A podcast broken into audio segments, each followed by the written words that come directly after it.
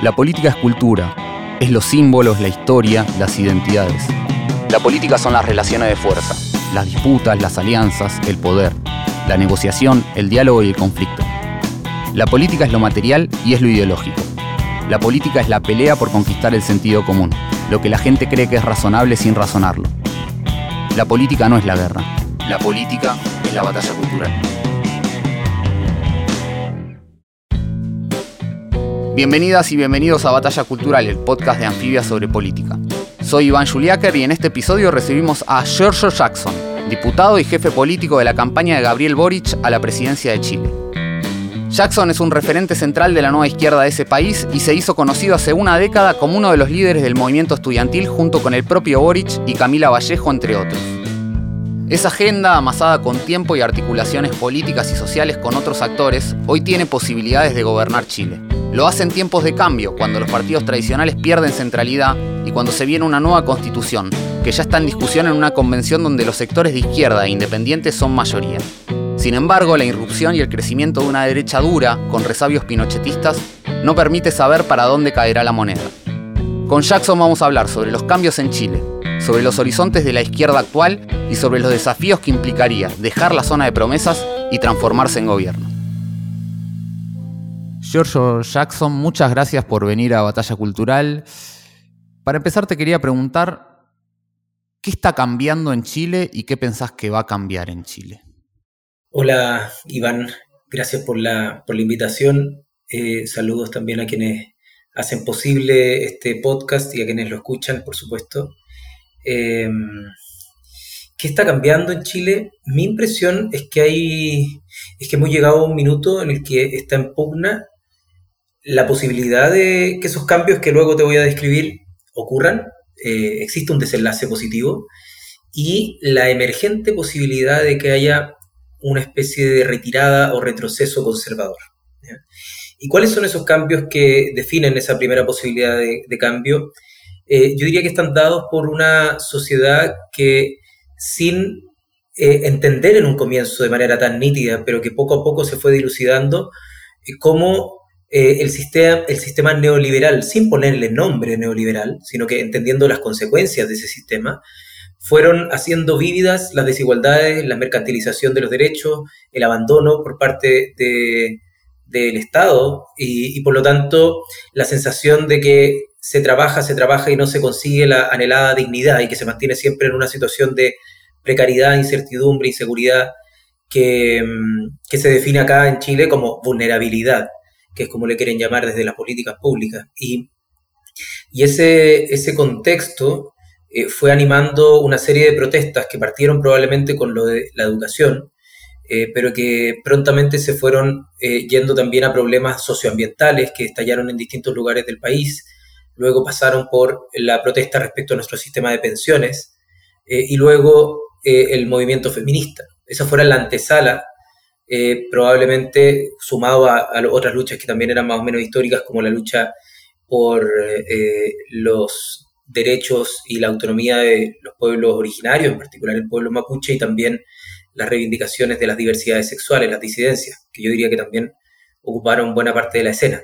Todo ese, eso, eso, eso que emergió y que no se le dio un cauce eh, apropiado, digamos que fue generando una especie de caldo de cultivo para una olla de presión que el 18 de octubre de 2019, producto de un alza de 30 pesos chilenos, lo que no sé cuánto será el cambio con Argentina, pero es, algo bien ínfimo respecto a, lo que alguien podría decir eh, en términos de, los grandes números que, mueven la economía, por 30 pesos, imagínate que el dólar en Chile son algo así como 800 pesos, un poco más hasta ahora, 850 pesos. Entonces estamos hablando de una fracción pequeñita del, del dólar y lo que sube gatilla y genera la gota final que hace que este vaso se rebalse y que mm, la gente comience no solo a protestar, no solo a existir un confrontamiento más eh, abierto con la institucionalidad política, incluida las policías, incluido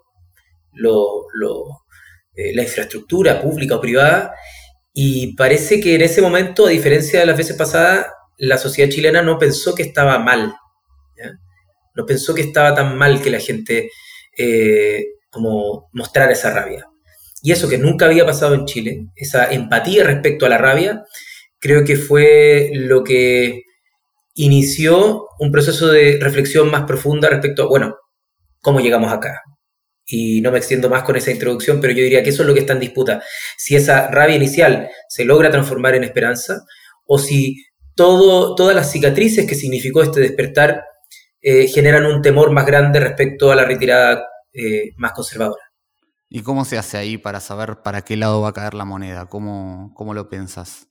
Eh, a mí me gusta ser optimista, pero creo que el optimismo en esta pasada nos puede jugar una, pésima jugada, valga la redundancia, porque, mm, porque pasó algo similar ya en, en Estados Unidos, ¿cómo va a salir Trump? Es imposible pasó en Brasil, eh, sería una locura que ganara un tipo como Bolsonaro, pasó con el Brexit, en ningún caso Inglaterra se va a salir de la Comunidad Europea, eh, y lo mismo con el, proceso de paz.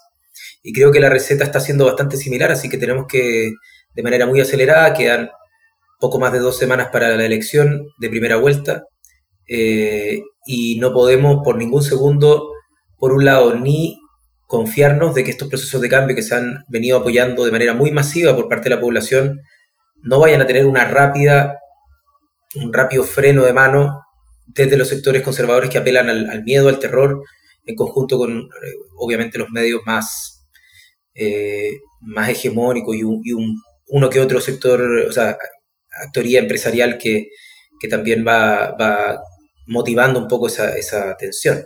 Así que no sabemos cómo se sale propiamente tal, pero al menos sabemos qué es lo que no hay que hacer.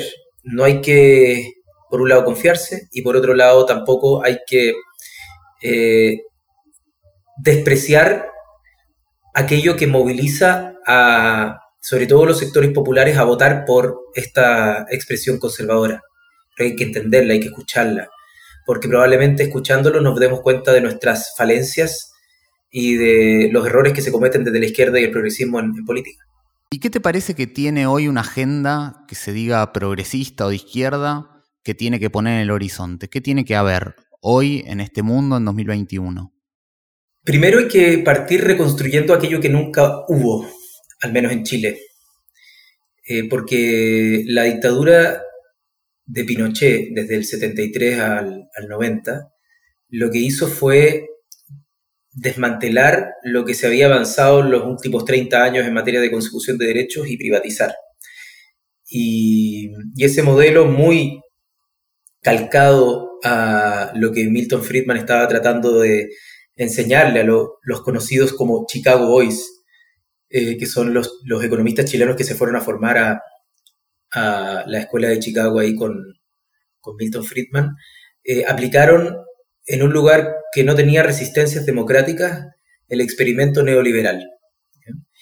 Y, por lo tanto lo que hay que reconstruir en primer lugar es, eh, por así decirlo, una capa de estado de bienestar, que luego la concertación no fue capaz de construir, eh, yo diría fue capaz de, hacer avances importantes en, en, disminuir la pobreza, en avanzar en ciertas agendas, pero en general la lógica que está dada desde la Constitución hacia abajo, muy restrictiva en cuanto al estado de bienestar, eh, la concertación o no pudo o cuando pudo no tuvo la convicción para hacerlo. Y, creo que hoy día estamos en ese camino. Entonces yo te diría, lo primero, lo base de la pirámide es una, eh, la construcción de una sociedad que pueda dar ciertas garantías sociales, eh, ciertas seguridades. Eso en materia de educación, en salud, en pensiones, en vivienda. Eh, esa es como la agenda que uno podría decir, la agenda de la socialdemocracia de segunda mitad del siglo pasado, que nos falta a nosotros como capa y que creo que es importante encontrar la forma en cómo se adapta al siglo XXI.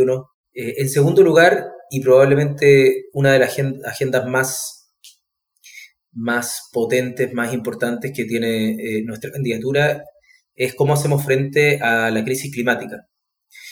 Chile y probablemente Argentina, pero en particular Chile también por ser más angosto, tiene un borde costero que, y, una variedad climática que lo hace uno de los países más vulnerables a los efectos de la crisis climática. Eh, tenemos casi todas las vulnerabilidades desde los aluviones eh, en la cordillera y en las zonas de los distintos lugares de los valles, eh, hasta la posible desaparición de ciudades en zonas del borde costero. Y por lo tanto, la pregunta de cómo pensamos la infraestructura, cómo, por supuesto, ponemos nuestra cuota de contribución agresiva a las metas internacionales que se están, de hecho, ahora mismo discutiendo en COP, eh, para nosotros es fundamental y queremos, al menos desde el, gobierno que esperamos que encabece Gabriel Boric, ser eh, un, un liderazgo que en la región de partidas, y algo que puede sonar hoy día básico, no niegue la crisis climática, eh, sino que la quiera eh, afrontar para, para, que haya también justicia intergeneracional en materia eh, climática, y no le dejemos a las generaciones que vienen un planeta en el que casi no se pueda habitar. también en Chile hay una deuda muy importante, yo diría que cruza nuestra alternativa de, gobierno, que es el feminismo, la agenda que levantaron nuestras compañeras en las calles, es algo que a todos nosotros nos hizo ver eh, y nos hace ver todos los días, porque esto es un continuo aprendizaje, eh, aquellas formas que durante mucho tiempo fueron visibles, pero que una vez que te las muestran, que te las indican, se hacen plenamente visibles de injusticias eh, en materia de la estructura de la sociedad patriarcal. Y ahí el programa que ofrece a Pro Dignidad, que cabeza Gabriel Boric, mi impresión es que da pasos decididos, avanzados hacia ese reconocimiento con un sistema nacional de cuidado, con obviamente avanzar en derechos sexuales y reproductivos y, una serie de otras cosas para, por ejemplo, eh, abordar la gran problemática de la violencia doméstica e intrafamiliar, que son aspectos importantes. Y al menos a mí, a mí uno de los temas que más me mueve, que también es la otra agenda que, que yo creo que es fundamental y aquí nos pasamos un poco de, temática, nos vamos al área productiva. Eh, ¿Cómo, ¿Cómo lo hace la izquierda para dejar tan solo de hablar de redistribución? Lo tenemos que hacer, lo vamos a hacer siempre, es constitutivo de nuestra de la vereda desde la que nos planteamos, mientras haya desigualdad vamos a hablar de cómo lo hacemos más igualitario, pero cómo producimos más y mejor, cómo nos anticipamos a los problemas socioambientales, a los problemas de desigualdad y los afrontamos desde el comienzo, desde el momento en que se establece la producción. Y ahí tenemos la propuesta de aumentar a casi el triple lo que es la inversión en, investigación y desarrollo. ¿Y por qué te parece que para la izquierda es importante esa agenda de producir más y mejor? El tema de la, de la producción para nosotros está en el centro porque el cómo se produce en Chile ya es un problema en materia socioambiental, ya es un problema en cómo genera desigualdad, y por lo tanto el cuestionarnos cómo producimos más y mejor, más y mejor, eh, es, una, es una tarea importante para la izquierda. No, no, no creo que tengamos que entregar, y creo que ha sido un error importante dentro de la, de la izquierda, eh, el abandonar el campo de la creación de riqueza.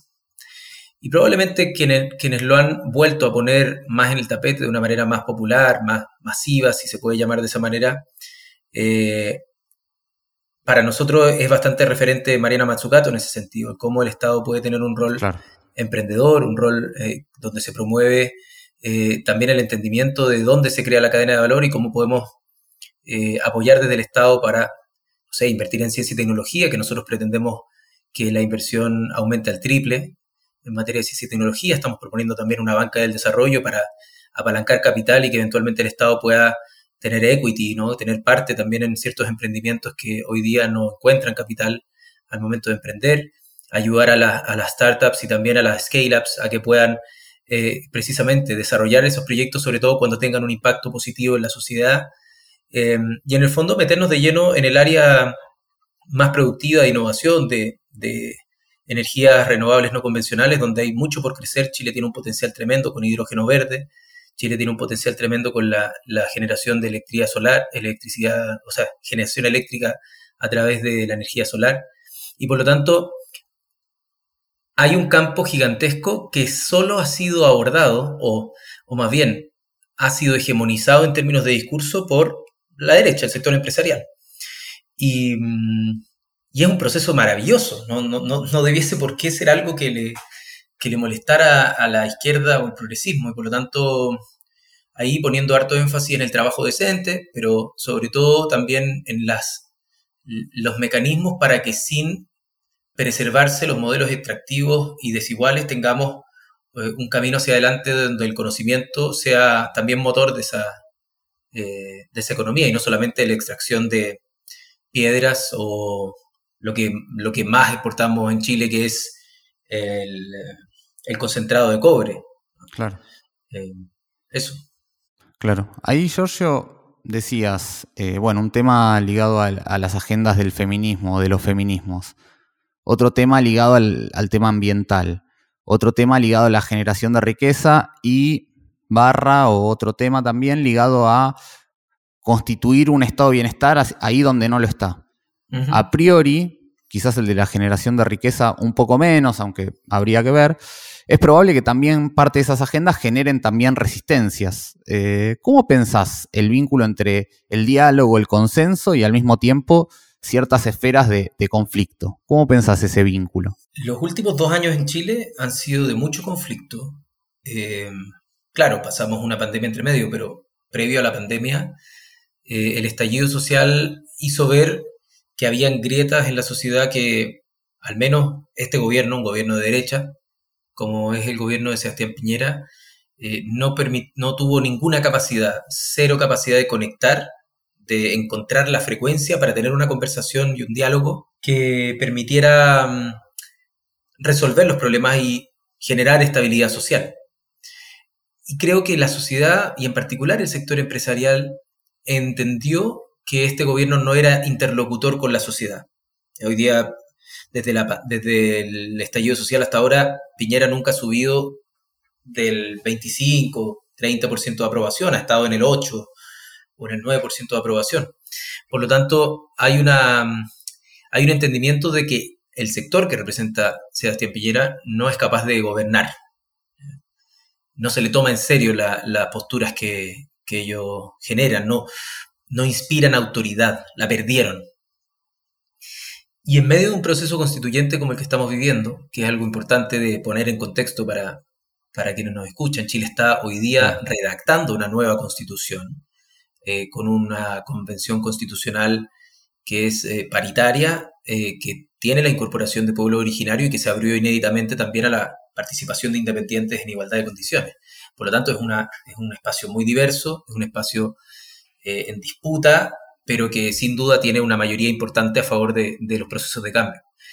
Y mi impresión es que si bien muchos de los cambios que planteamos van a generar resistencias tanto en el sector empresarial como algunos otros en la idiosincrasia de la población, eh, hay una apuesta que creo ha sido hasta el momento bien recibida, de que la única forma de generar estabilidad en el país es haciéndose cargo de los cambios que se vienen demandando durante tanto tiempo. Y que mantener las cosas como están o generar un retroceso solo puede ser fuente de mantención del conflicto y, por lo tanto, de la inestabilidad. Por lo tanto, no me extrañaría que posterior a la, elección, en el caso que podamos lograr nuestro cometido, eh, para Gabriel Boric y para el gobierno, sea factible sentar personas de mundos distintos, sentar a, sentar a los sectores de movimientos sociales, sentar a los sectores empresariales y poder conducir un proceso de diálogo, donde eh, no, es, no es que el gobierno vaya a ser imparcial, por supuesto que tiene su visión. Hay una hoja de ruta, hay un plan de gobierno. Pero mm, creo que el liderazgo de Gabriel Boric y me imagino los equipos que se puedan conformar para esa tarea tienen que tener como sello el poder escuchar y no prejuiciar.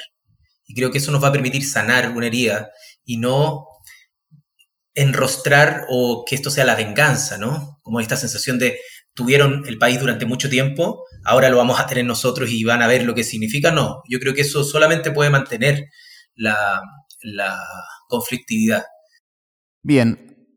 Bueno, ahí nombrabas lo de la constitución, ¿no? Que es algo, era algo que parecía impensable en Chile, ¿no? Era como algo que parecía que se había quedado durante años y años y años ahí Chile y uno pensaba, bueno, quedó esa constitución de, la dictadura pinochetista, eh, y por supuesto, varios sectores lo planteaban como problema, pero no lograba transformarse, articularse políticamente y pasar a la acción, y ahora está en eso, está en ese proceso constituyente. ¿Qué pensás que sí va a cambiar la constitución y qué pensás que no va a cambiar un proceso constituyente? Yo le tengo mucha fe a este proceso, porque lo que fundó el acuerdo de ese 15 de noviembre para poder tener una nueva constitución es la condición de que se partía de una hoja en blanco, lo que puede parecer baladí, lo que puede parecer obvio, pero no lo es en el caso chileno. Dado que todas las formas para modificar la constitución tenían quórum altísimo que hacía imposible cambiar la constitución, por lo tanto, cuando se tenía una conversación y te dicen que la reforma se tiene que pasar por tres quintos en ambas cámaras o por dos tercios en algunos capítulos, el tema es que si es que no llegabas a acuerdo respecto a una reforma, simplemente quedaba el texto anterior. En cambio ahora, que efectivamente también hay un quórum de dos tercios, pero hay una hoja en blanco atrás. ¿Qué significa eso? Que si no llegas a acuerdo, no hay texto constitucional respecto al tema. Eso te permite pensar que aquellos temas que estaban enquistados por la ideología y la doctrina que Jaime Guzmán imprimió en la constitución del 80, eh, no están garantizados, no, no se dan por sentados y por lo tanto son ellos los que necesitarían dos tercios para aprobar aquellas cosas que quieren mantener de la actual constitución. Y eso no va a pasar en aquellos casos en los que derechamente hemos sido muy críticos. Y por lo tanto la conversación es otra. La conversación es cuál es el texto que nos une.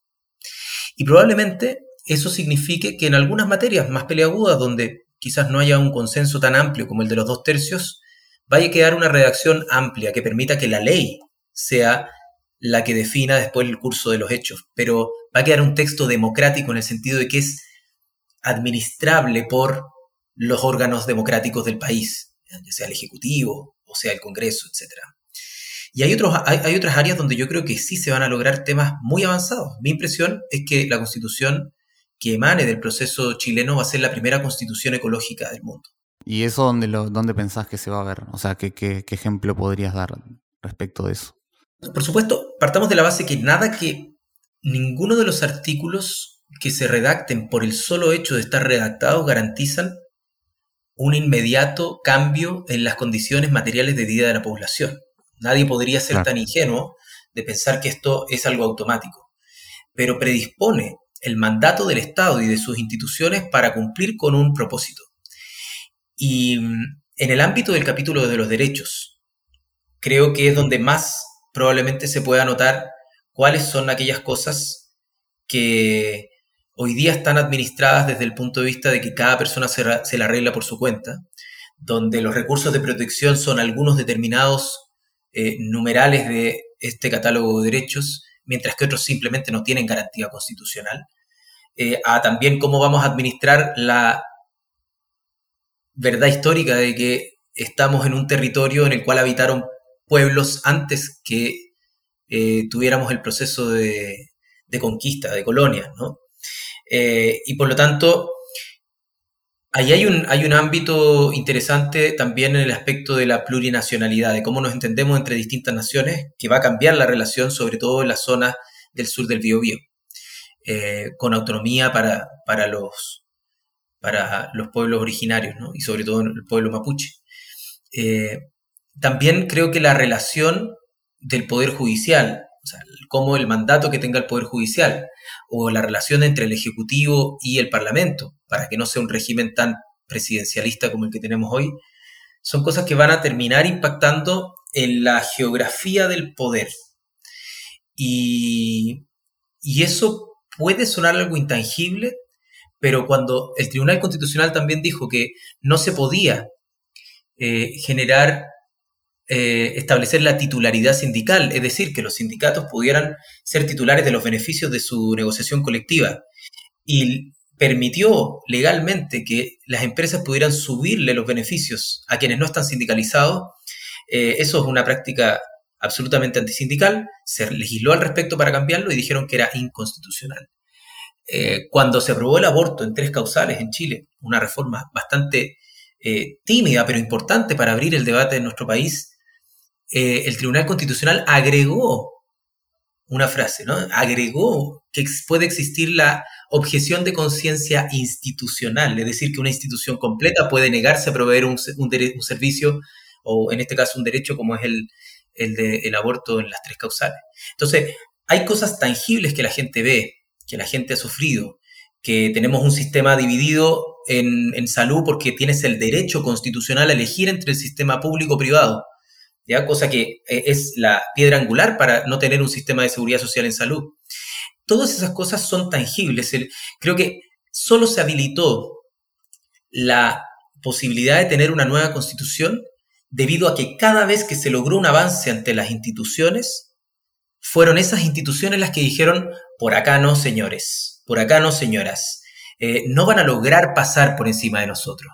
Y, y eso nos permitió que algo tan abstracto, tan difícil como la idea de discutir la constitución del poder del Estado, como es la constitución política, eh, tuviera relevancia popular, o si no hubiese sido imposible.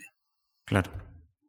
Y ahí hay un tema que fue central en la agenda de movilización en, Chile, que lleva, bueno, que de la cual venís vos, viene Gabriel Boric, viene Camila Vallejo, digo, entre, entre algunos líderes así de los, de los más reconocidos, que tiene que ver con la agenda estudiantil, con la agenda de la educación. Eh, y en ese sentido quería preguntarte, ¿qué muestra del, modelo chileno, todo el modelo educativo?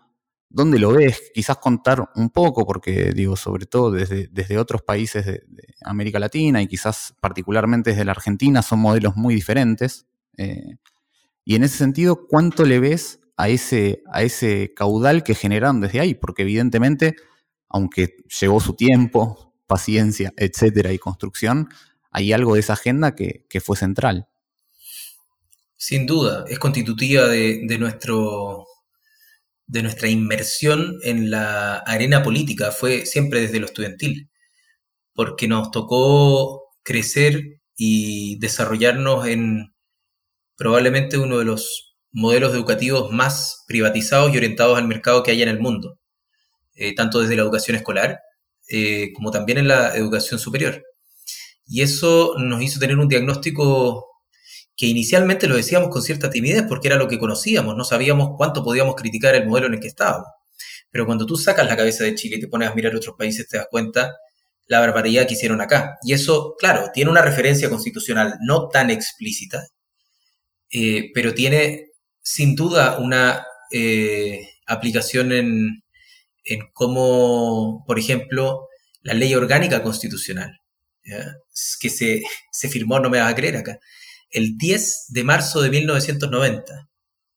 Eh, un día antes de que asumiera Patricio Elwin en la transición, fue cuando dejaron amarrada toda la ley y el detalle de cómo tenía que regir la educación, con quórums que fueron muy, muy, muy difíciles de sacar. Y ahí había una Por lo tanto, era algo central, ¿no? era algo central. General, cuando son a, último momento es porque algo, es algo central del que se está yendo. No pudieron irse sin dejar ese legado, nefasto, dicho sea de paso, pero que fue la bandera de movilización que despertó al movimiento pingüino el año 2006. El no a la LOCE, no a la ley orgánica constitucional de enseñanza. Ese es el afiche que toda y todo estudiante recuerda con un pingüino dibujado que dice abajo la LOCE. Eso es el 2006. Eh, porque era cuestionar, ni siquiera estaban cuestionando la constitución, pero estaban cuestionando cómo un día antes de que terminara la dictadura, después de un mandato popular de cambio, amarraron todas las condiciones de privatización para la, educación en nuestro país.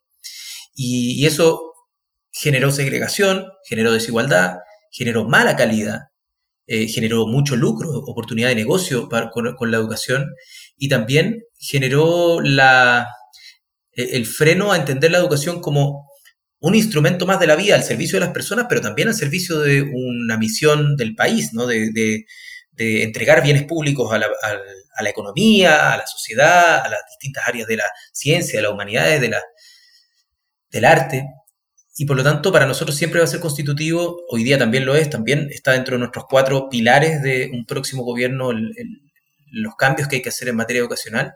¿Y qué cambios se imaginan ahí, Giorgio? Primero hay dos deudas que hay que saldar, que son históricas, que son justas y que nosotros sí o sí vamos a dedicar esfuerzos para poder enmendarlas, porque para partir un diálogo y una educación hacia el futuro hay que entender cuáles son aquellas deudas que hay que reconocer y saldar del pasado, aunque, aunque no te rindan tanto fruto inmediato. ¿no? Uno podría decir, bueno, pero ¿por qué están gastando en eso si ya pasó? Bueno, son deudas que el país asumió. La primera es la deuda con las y los profesores de Chile. Ahí lo que se llama la deuda histórica de los profesores en nuestro país, que fue en los años 80, cuando se pasa de la educación del Estado a los municipios, ya el proceso de municipalización, eh, venía pactado una serie de aumentos de salario ya para ese traspaso, que nunca ocurrieron.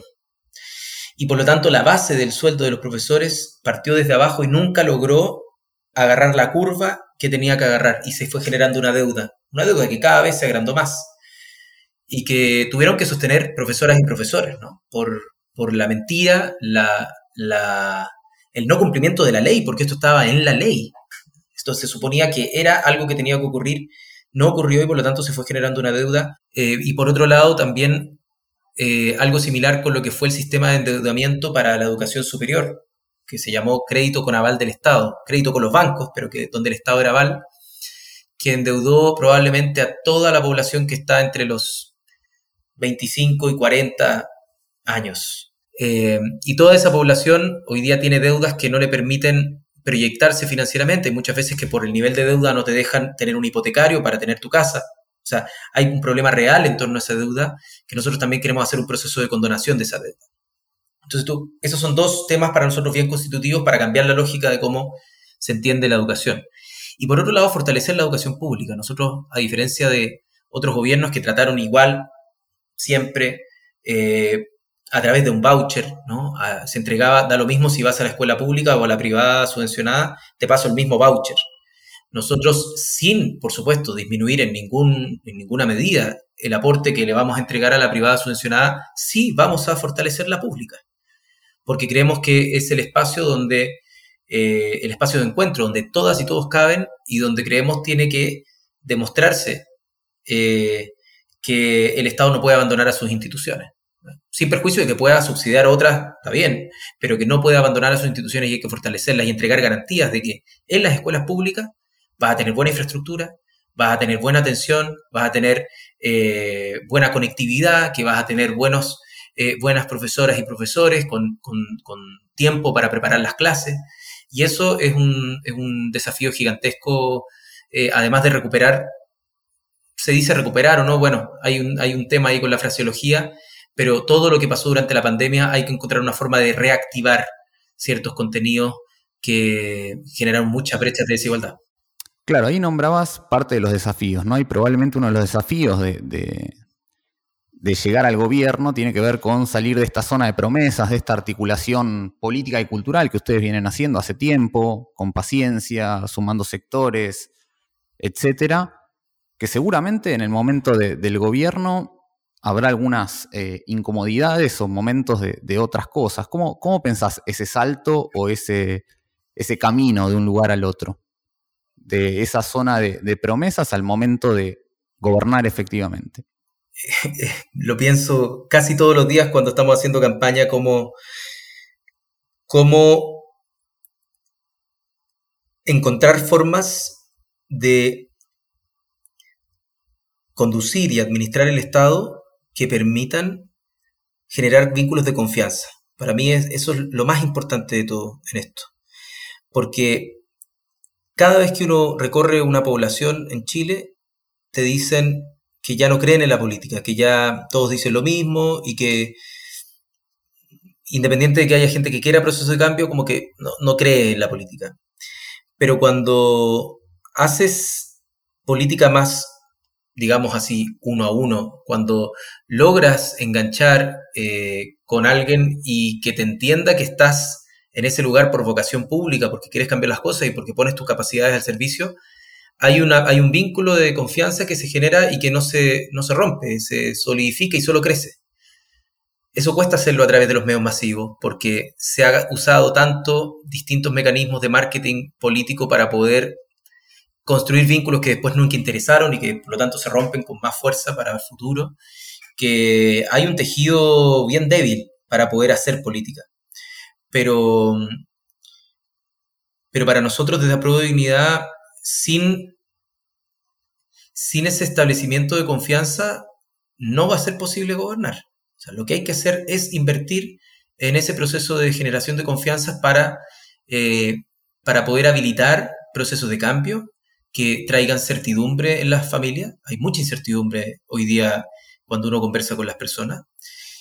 Y mi impresión es que eh, en el liderazgo de Gabriel, y lo insisto, hay una genuina preocupación por generar esos vínculos de confianza, por no estar aquí porque sí, por el poder, sino más bien nos tocó, hay que hacerse cargo, en el caso que ganemos, eh, pero eso significa marcar la diferencia.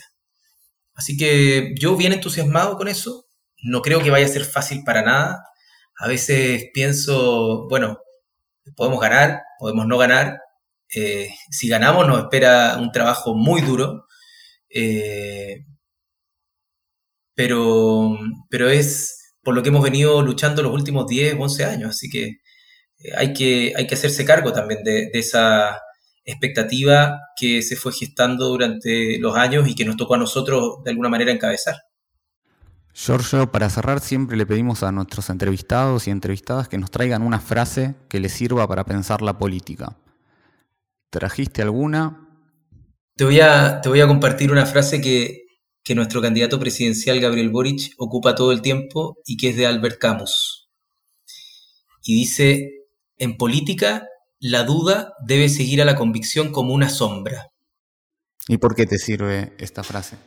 Esta frase nos sirve porque lo que hemos aprendido en este camino es que no hay, no hay nada peor que enamorarse de las ideas de uno mismo y no hay nada peor que dejar de escuchar porque crees que ya llegaste a la cúspide del conocimiento. Y en política eso, eso, eso de enamorarse y, ensaltar el ego, o sea, como engrandecer el ego y, enamorarse de las ideas de uno mismo pasa mucho. Y al menos a nosotros nos ha servido mucho en, este proceso el poder aterrizar, mirar dos veces las cosas, darnos cuenta de dónde estamos parados, muchas veces para salir con mayor convicción en lo que pensábamos antes. Eh, es un proceso muy sano y por eso creo que esa, frase, eh, mi impresión es que estuvo muy ausente en el ciclo político de la izquierda latinoamericana de la década anterior. Eh, muy ausente. había liderazgo muy fuerte, sí, pero sin dudas. Y eso a mí me levanta muchas sospechas cuando no hay dudas, muchas sospechas. Así que con esa frase espero que, que también se genere esa conversación en quienes nos escuchan por aquí el podcast de, la revista Anfibia. Giorgio Jackson, muchas gracias por venir a Batalla Cultural. Chao, que estén muy bien. Saludos. Batalla Cultural somos. En conducción, Iván Juliáquer. Producción, Camilo Genud e Iván Juliáquer. Diseño de sonido, Estudio Red. Comunicación, Vera Ferrari. Ilustración, Ana Fefercon. Producción general, Tomás Pérez Bisón. Podés seguirnos en las redes de Anfibia Podcast.